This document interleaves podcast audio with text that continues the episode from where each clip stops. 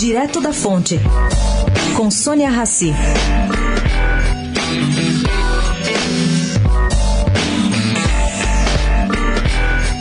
Sem a reforma da Previdência, a situação fiscal do Brasil vai engatar uma piora progressiva. Agora, se a privatização da Eletrobras der para trás, a situação será ainda pior. Mas Wilson Ferreira, presidente da Eletrobras, acha que tudo vai dar certo. Ele está entusiasmado e saiu da conversa com o presidente da Câmara, Rodrigo Maia, e José Carlos Aleluia, relator da comissão formada para discutir o projeto de lei da privatização da estatal. Bom, o encontro foi na quarta-feira de manhã, na casa do presidente da Câmara, em Brasília.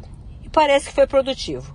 Segundo me contou Ferreira, Maia se mostrou muito proativo e solicitou celeridade, aleluia, para fechar e instalar a comissão até o fim de semana. Maia, segundo o presidente da Eletrobras, se disse favorável ao projeto de lei e se mostrou muito alinhado com as propostas do Ministério de Minas e Energia, capitaneado por Fernando Coelho. Disse ali na sala que gostaria que os trabalhos da comissão se concluíssem até o fim de março ou começo de abril. Para quê? para ele colocar em votação no plenário o projeto de lei até 15 de abril. Tomara que consiga. Sônia Raci, direto da fonte para a Rádio Eldorado.